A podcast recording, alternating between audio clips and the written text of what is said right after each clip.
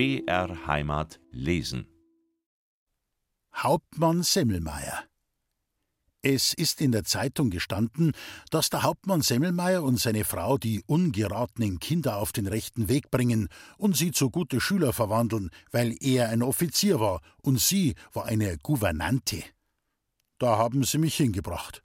Meine Mutter hat nicht wollen, aber die anderen haben gesagt, es ist ein Fingerzeig Gottes und es ist das letzte Mittel, was man für mich hat. Da hat meine Mutter gesagt, in Gottes Namen, man muss es probieren, ob es vielleicht der Hauptmann Semmelmeier kann, und sie ist mit mir in die Stadt gefahren. Er wohnt in der Herrenstraße, und man muss vier Stiegen hinauf. Meine Mutter ist nach jeder Stiege hingestanden und hat ausgeschnauft und hat einen Seufzer gemacht. Sie hat gesagt, dass sie es nicht geglaubt hat, wo sie überall hingehen muss mit mir. Und dann sind wir oben gewesen, und ich habe geläutet. Eine Magd hat aufgemacht, und sie hat mich angeschaut, wie die Leute immer schauen, wenn der Gendarm einen bringt. Aber sie hat uns in ein Zimmer geführt, wo wir haben warten gemusst. Auf einmal ist die Tür aufgegangen, und ein Mann und eine Frau ist gekommen. Der Mann war groß, und er hat einen Bauch gehabt, und sein Bart ist bis auf den Bauch gehängt, und seine Augen sind ganz rund gewesen, und er hat sie beim Reden furchtbar gekugelt, aber wenn er was Trauriges gesagt hat, da hat er die Deckel darüber fallen lassen. Er hat ganz langsam geredet, und ein Wort hat lang gedauert, weil es durch die Nase gegangen ist, und sie war furchtbar groß. Er hat mir gar nicht gefallen, und die Frau hat mir aber auch nicht gefallen. Sie war ganz klein und mager, und ihre Nase war gelb, und ihre Augen sind schnell herumgegangen, und sie hat beim Reden den Mund bloß ein bisschen aufgemacht, und da hat es getan, als wenn es dazu pfeift. Der Mann hat gesagt, er hat die Ehre mit die Frau Oberförster Thoma, nicht wahr?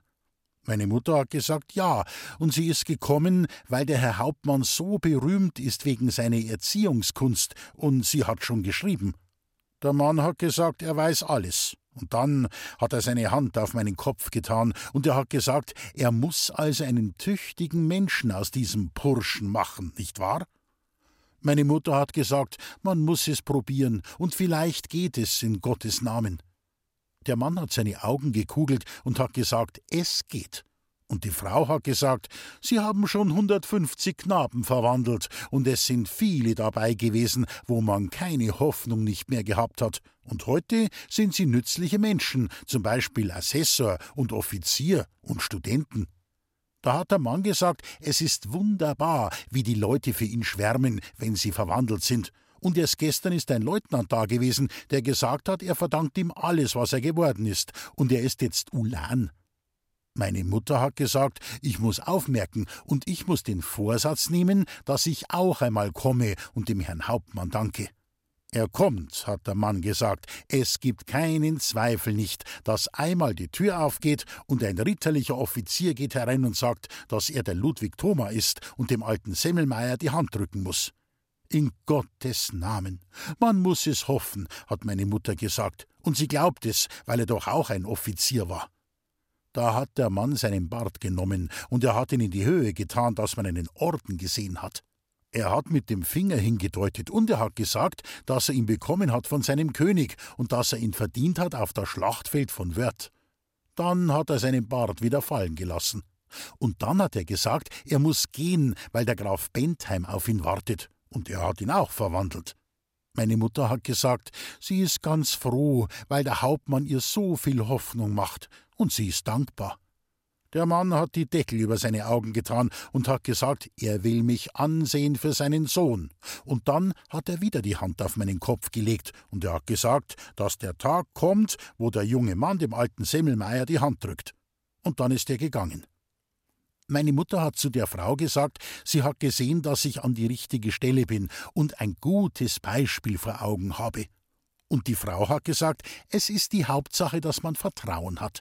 Und sie bittet meine Mutter, dass sie ihr sagt, auf was man bei ihm Obacht geben muss. Da hat meine Mutter einen Seufzer gemacht, und sie hat gesagt, ich habe ein gutes Herz, aber ich bin ein bisschen zerstreut, und ich lerne nicht gern, und ich denke lieber an andere Sachen, und ich nehme mir immer alles Gute vor, aber ich tue es nicht. Die Frau hat gesagt, es sind lauter Fehler, die ihr Mann kurieren kann. Er hat ein eisernes Pflichtgefühl und er bringt es in die Knaben hinein. Da hat meine Mutter gesagt, ich bin auch ein bisschen trotzig und man kann mit der Güte bei mir viel mehr hineinbringen als mit der Strenge. Die Frau hat mit dem Kopf genickt und hat gesagt, dass ihr Mann die Güte auch kann. Die Knaben werden ganz weich, weil er so gut ist, und er sagt immer, er muss ihr Vater sein. Meine Mutter hat ihr die Hand gegeben und hat gesagt, sie bittet, dass die Frau auch die Mutter macht von mir. Die Frau hat gesagt, sie will es tun, und sie hat mich ins Gesicht gestreichelt, aber es war ekelhaft, weil ihre Finger ganz kalt und nass sind. Dann sind wir in der Wohnung herumgegangen, und sie hat meiner Mutter gezeigt, wo mein Zimmer ist. Es ist schön gewesen, und es war eine Bücherstelle da und ein Schreibtisch und ein Schrank und ein Bett. Das Fenster war groß, und man hat viele Häuser gesehen. Meine Mutter hat gesagt, dass es so hell und reinlich ist, und da kann ich furchtbar studieren, und ich soll nicht zu oft bei dem Fenster hinausschauen, und ich muss Ordnung haben im Schrank und auf dem Tisch, und wenn ich vielleicht recht fleißig bin, darf ich wieder heim. Ich habe gedacht, ich will so tun, als wenn ich gleich verwandelt bin, dass ich bald fort darf, denn ich habe schon Heimweh gehabt, und die Frau hat mir gar nicht gefallen. Meine Mutter hat gefragt, ob noch andere Knaben da sind. Die Frau hat gesagt, es sind zwei Baronen und drei andere da, und vielleicht kommt noch ein Graf. Und zwei sind jetzt das dritte Jahr da und sind beinahe fertig gemacht, aber die anderen drei sind erst ein Jahr in der Arbeit. Aber man sieht schon die Verwandlung. Bloß einer ist widersetzig, und ihr Mann muss oft bei der Nacht aufwachen und nachdenken, wie er ihn verbessert. Und sie muss mich warnen, dass ich keine Freundschaft mit ihm mache. Er heißt Max, und sein Vater war ein Leutnant, der im Krieg totgeschossen worden ist. Da hat meine Mutter zu mir gesagt, ich muss dankbar sein für diese Belehrung, und ich muss folgen und bloß Freundschaft haben mit den Braven. Und dann hat sie gebittet, dass ich heute noch bei ihr bleiben darf, aber morgen früh bringt sie mich her, und mein Koffer kommt auch. Wir sind gegangen, und meine Mutter hat auf der Stiege gesagt, sie muss glauben, dass ich jetzt ein anderer Mensch werde durch den Hauptmann Semmelmeier. Und wenn er es nicht kann, wo er es doch bei so viele kann, dann weiß sie keinen mehr. Ich bin mit meiner Mutter in der Stadt herum, weil sie Sachen gekauft hat. Und wenn ein Student gegangen ist, hat meine Mutter gesagt, ich muss mir vornehmen, dass ich auch einer werde. Aber dann ist eine Musik gekommen mit Soldaten. Und nach der Musik ist ein Offizier gegangen, der hat einen Säbel in der Hand gehabt. Da hat meine Mutter gesagt, wenn ich dem Semmelmeier folge, dann darf ich auch einmal mit der Musik marschieren und ich soll einen Vorsatz machen. Am Nachmittag hat sie einen Besuch gemacht beim Oberförster Heiß. Der hat ganz weit draußen gewohnt und sein Haus ist in einem Garten gestanden. Da war es so schön, als wie bei uns. Ein Dackel hat gebellt, und im Hausgang hat man schon den Tabak gerochen, und im Zimmer waren viele Geweihe aufgehängt. Der Heiß hat sich gefreut, dass wir da sind, und die Frau Heiß hat einen Kaffee und Kuchen gebracht, und sie haben mit meiner Mutter geredet, wie es früher gewesen ist, wo mein Vater noch gelebt hat, und er war der beste Freund vom Heiß, und sie sind immer beieinander gewesen. Und da hat der Heiß mit der Pfeife zu mir gedeutet, und er hat gesagt, ich muss auch im Wald leben, weil ich aus einem Fuchsbau bin, und ob ich will. Ich habe gesagt, ich will es am liebsten. Aber meine Mutter hat wieder einen Seufzer gemacht, und sie hat gesagt, dass ich nicht studieren mag.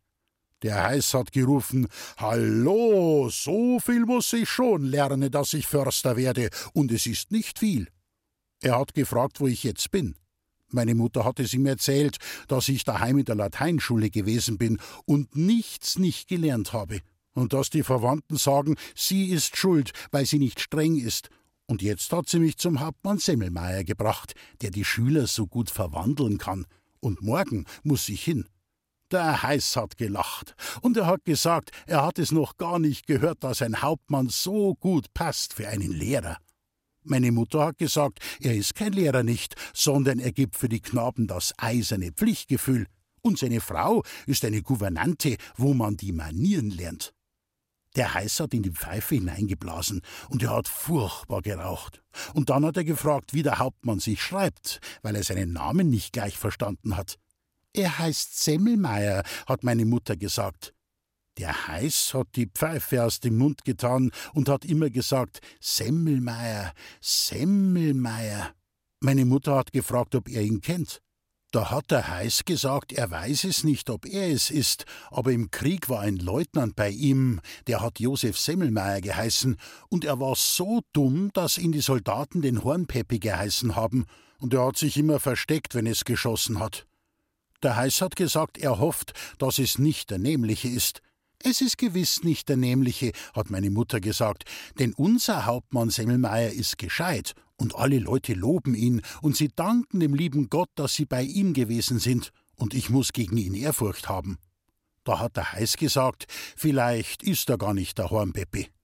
Nach dem Kaffee sind wir gegangen, und auf dem Weg hat meine Mutter zu mir gesagt, ich darf nicht glauben, dass der Semmelmeier der Hornpeppi ist. Und sie hat ihn heiß gern, weil er ein Freund von meinem Vater gewesen ist, aber er ist ein Jäger, und die Jäger machen oft solche Späße, die für keinen Knaben nicht passen.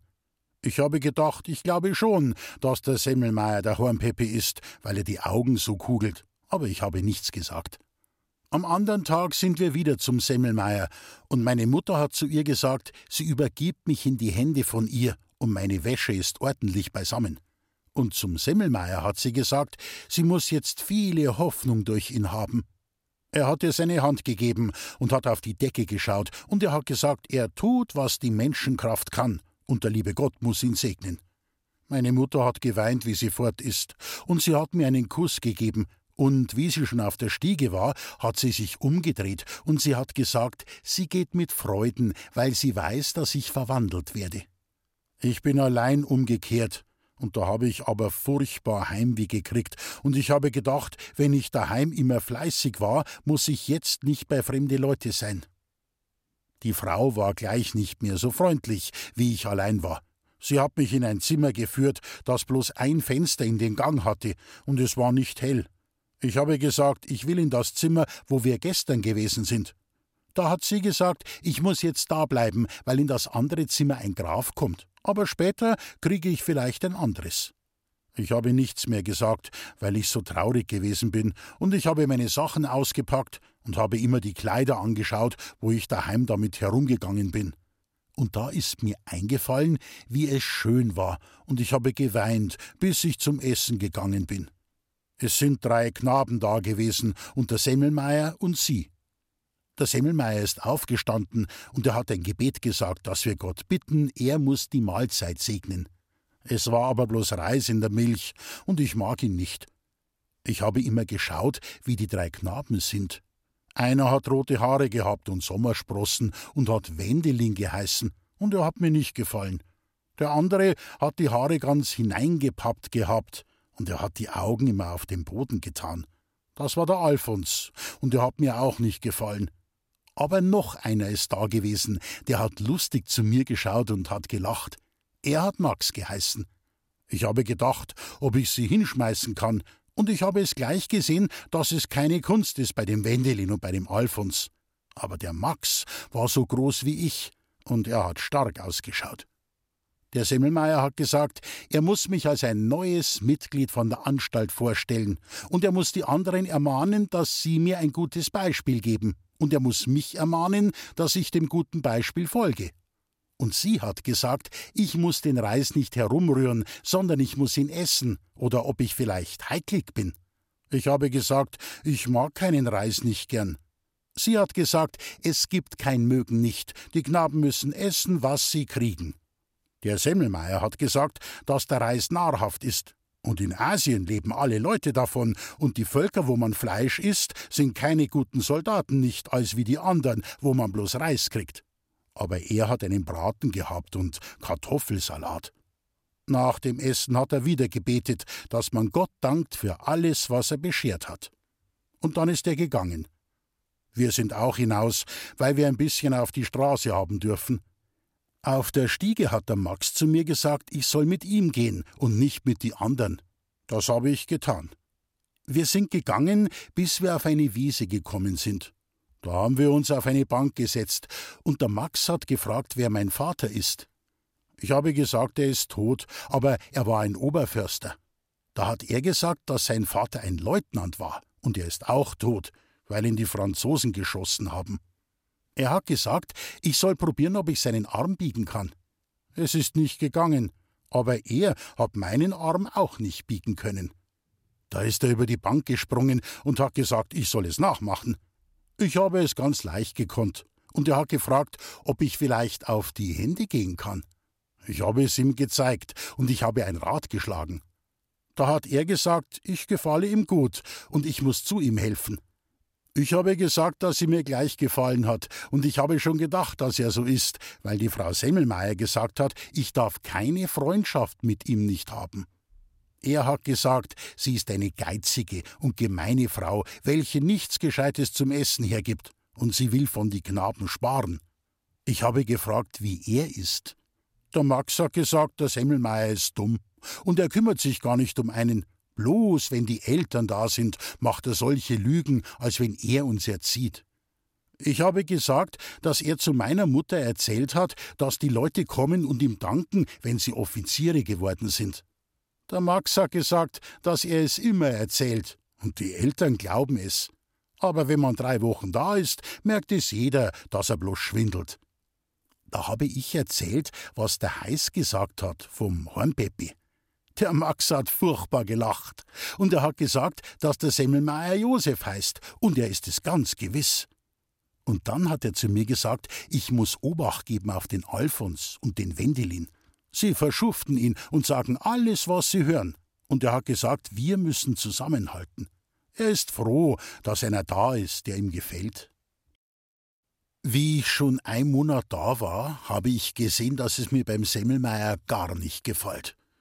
Sie hat uns furchtbar wenig zum Essen gegeben, und wenn ich gesagt habe, dass es mich hungert, dann hat er geredet, und er hat gesagt, er weiß nicht, wie es mit Deutschland noch gehen muss, wenn die Jugend so ungenügsam ist. Er hat drei Tage nichts gegessen und getrunken, wie er im Krieg war, und am vierten Tag hat es auch kein Fleisch gegeben, sondern bloß Pulver und Blei. Aber er hat sich nichts daraus gemacht, weil er das Vaterland liebt. Und wenn die Jugend immer essen will, muss es schlecht gehen mit Deutschland. Und dann ist er wieder fortgegangen ins Wirtshaus. Er kauft sich lauter Bier von dem Geld, was er leider von unseren Eltern kriegt, und es ist auch nicht wahr gewesen, dass er Acht gibt auf uns. Er hat gar nicht gewusst, ob wir lernen, und bloß wenn man eingesperrt worden ist und er hat einen Strafzettel unterschreiben müssen, hat er so getan, als wenn er sich darum kümmert. Wenn auf dem Strafzettel gestanden ist, dass man wegen Ungezogenheit zwei Stunden kriegt, hat er immer gefragt, was eine Ungezogenheit ist. Er hat gesagt, er kennt es nicht. Es hat keine Ungezogenheit nicht gegeben, wie er studiert hat. Er hat es nie nicht gewusst, wie man eine Ungezogenheit macht und warum man eine macht, und man kann doch leben ohne eine Ungezogenheit. Er hat immer ganz lang gepredigt, und der Max hat gesagt, es ist die größte Freude vom Semmelmeier, wenn er gegen uns so viel reden darf, weil er gegen die Frau immer still sein muss. An jedem Donnerstag haben wir bloß eine Brennsuppe gekriegt, und der Semmelmeier hat gesagt, er probiert uns, ob wir Spartaner sind. Wir sind aber keine Spartaner nicht, und es hat mich immer so gehungert und da habe ich es heimgeschrieben. Meine Mutter hat gleich eine Antwort gegeben. Sie hat geschrieben, sie mag keine Heimlichkeiten nicht dulden, und sie hat dem Semmelmeier meine Klage geschrieben, und vielleicht weiß er nicht, dass ich einen so großen Appetit habe. Der Semmelmeier hat den Brief schon gehabt, und in der Früh hat er mich gerufen. Da ist er im Zimmer gestanden, und sie ist auf dem Kanapee gesessen. Sie hat mich gleich angeschrien, warum ich so lüge und schreibe, dass ich hungern muss. Ich habe gesagt, das ist keine Lüge nicht, und ich habe Hunger, und wenn ich bloß eine Brennsuppe kriege, kann ich nicht satt sein. Sie hat geschrien, ich bin frech, und sie hat es gleich gedacht, dass ich frech bin, weil man es mir ansieht und weil ich gleich so befreundet gewesen bin mit dem Max, und ich schreibe zu meiner Mutter solche Lügen, dass ihr Haus verdächtig ist, als ob die Knaben hungern müssen. Ich habe gesagt, es ist wahr, dass ich Hunger habe, und ich darf es sagen. Da hat sie zum Semmelmeier geschrien, dass er reden muss zu diesem gemeinen Knaben, der das Haus verdächtigt. Der Semmelmeier ist ganz nah zu mir gegangen und hat langsam gesagt, ich muss ihn anschauen. Ich habe ihn angeschaut. Da hat er seinen Bart in die Höhe getan und hat mit dem Finger auf den Orden gezeigt, und er hat mich gefragt, was das ist. Ich habe gesagt, es ist Messing. Er hat die Augen furchtbar gekugelt und hat gesagt, es ist eine Auszeichnung von dem höchsten Kriegsherrn und ob ich glaube, dass man es kriegt, wenn man heimliche Briefe schreibt über Brennsuppen. Man kriegt es nicht dafür, sondern man muss ein Spartaner sein und eine Entbehrung machen und schwitzen und frieren und den Tod im Angesicht haben. Dann kriegt man es, weil man ein tapferer Spartaner ist. Und er muss die Jugend erziehen, dass sie auch einmal die Auszeichnung kriegt.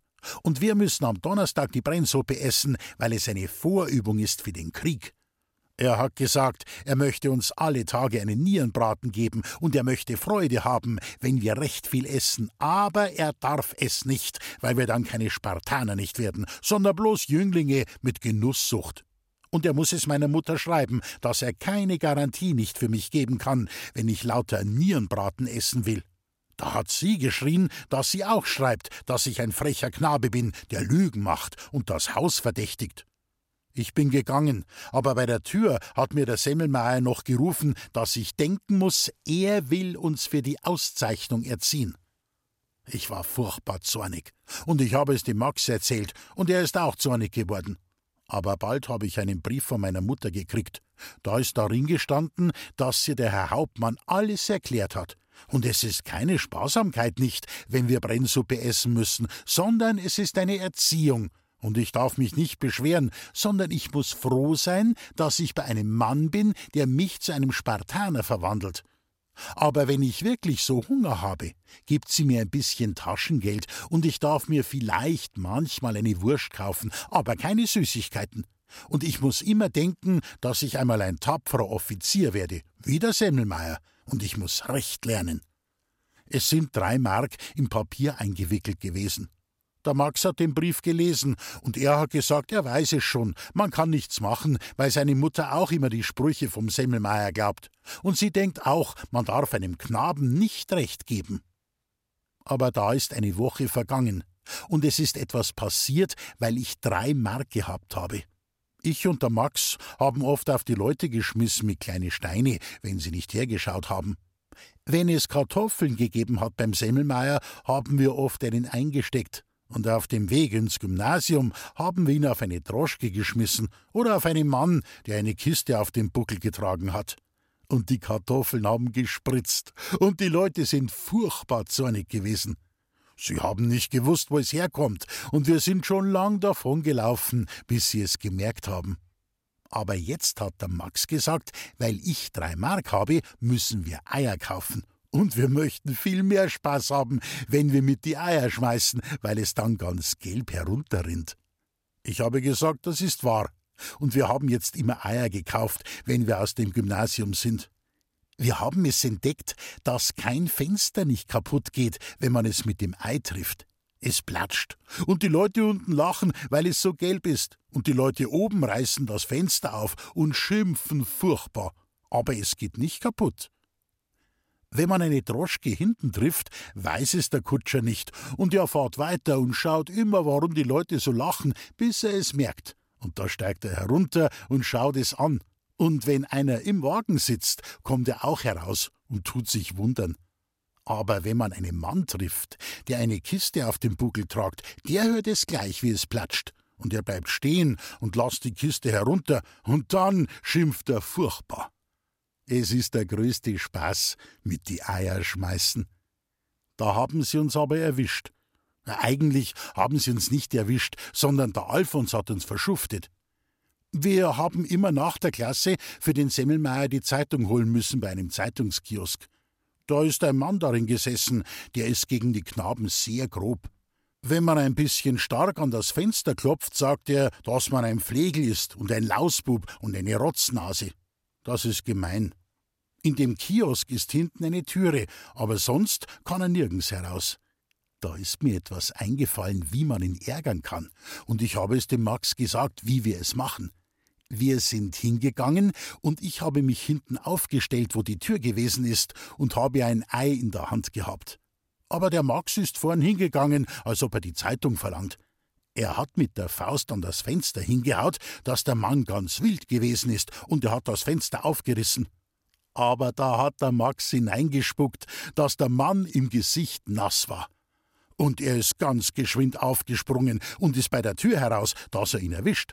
Aber da habe ich schon gepasst darauf, und wie die Tür aufgegangen ist, habe ich das Ei hineingeschmissen, dass es gespritzt ist, und es hat ihn erwischt. Und er hat nicht gewusst, ob er mir nachlaufen muss oder dem Max. Und wir sind alle zwei davon, bis er es gewusst hat. Wir sind noch weit gelaufen und haben die Zeitung woanders geholt. Und dann sind wir heim. Nach dem Essen ist der Max ins Bett gegangen und ich auch. Der Alfons ist im Zimmer geblieben, aber ich habe nichts gedacht. Aber wie ich noch nicht eingeschlafen war, ist auf einmal meine Tür aufgegangen und es war ein Licht da. Ich habe hingeblinzelt und es war der Semmelmeier und sie. Ich habe aber getan, als wenn ich schlafe. Und wie der Semmelmeier auf mich geleuchtet hat, habe ich die Augen nicht aufgemacht. Er hat lange auf mich geleuchtet, und auf einmal hat er gesagt Lauspube, und er ist gegangen, und bei der Tür ist er stehen geblieben und hat gesagt Miserabliger. Und sie hat gesagt, ich weiß es ganz gewiss, dass er die Eier von mir gestohlen hat, und jetzt weiß ich, wo immer meine Eier hinkommen.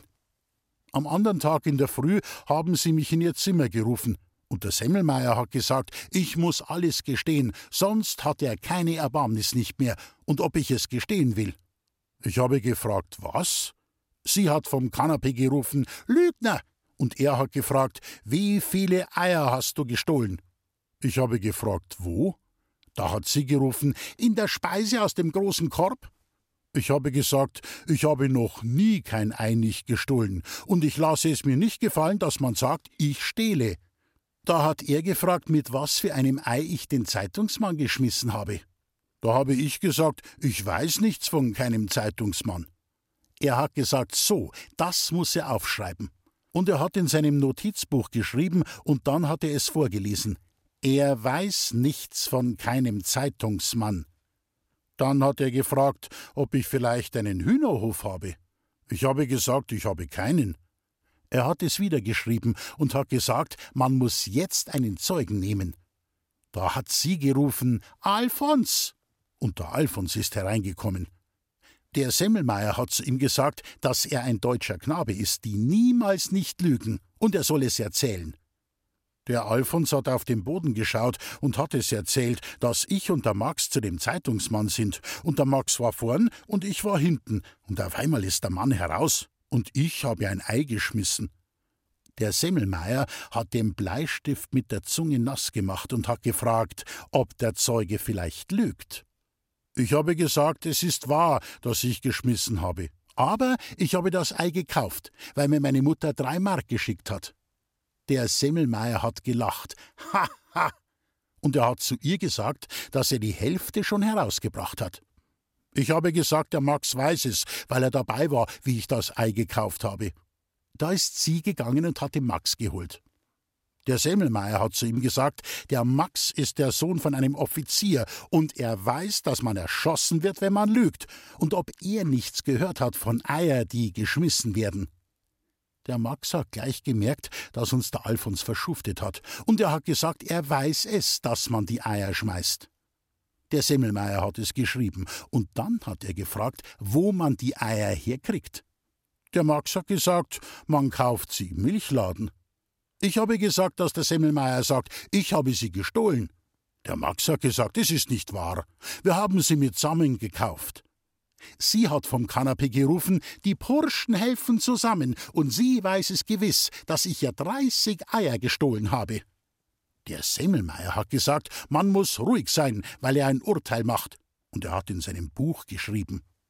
Dann ist er aufgestanden und hat es vorgelesen, dass er noch einmal verzeiht und dem Gymnasium nichts sagt, weil der Max dabei ist. Und er ist der Sohn von einem toten Offizier, der das Schlachtfeld bedeckt hat. Aber meine Mutter muss dreißig Eier zahlen, und er schreibt es ihr. Sie hat gerufen, man muss unerbittlich sein und sie anzeigen. Aber der Semmelmeier hat den Kopf geschüttelt und hat gesagt, er kann es nicht, weil er immer an den geschossenen Kameraden denkt. Und dann haben wir hinaus müssen. Ich habe vor lauter Zorn geweint, weil meine Mutter dreißig Eier zahlen muss, und ich habe gesagt, ich muss den Alfons hauen, bis ich nicht mehr kann. Der Max hat gesagt, es geht nicht, weil er uns am Gymnasium verschuftet, aber er weiß was gegen den Semmelmeier. Wir kaufen eine Rakete und wir lassen sie bei der Nacht im Semmelmeier sein Zimmer hinein. Es muss ein furchtbarer Spaß werden, wenn die Rakete herumfahrt und nicht hinaus kann und es tut, als wenn der Feind schießt, und man kann sehen, wie tapfer er ist. Ich habe dem Max gebittet, dass ich die Rakete anzünden darf, und ich kann es nicht mehr erwarten.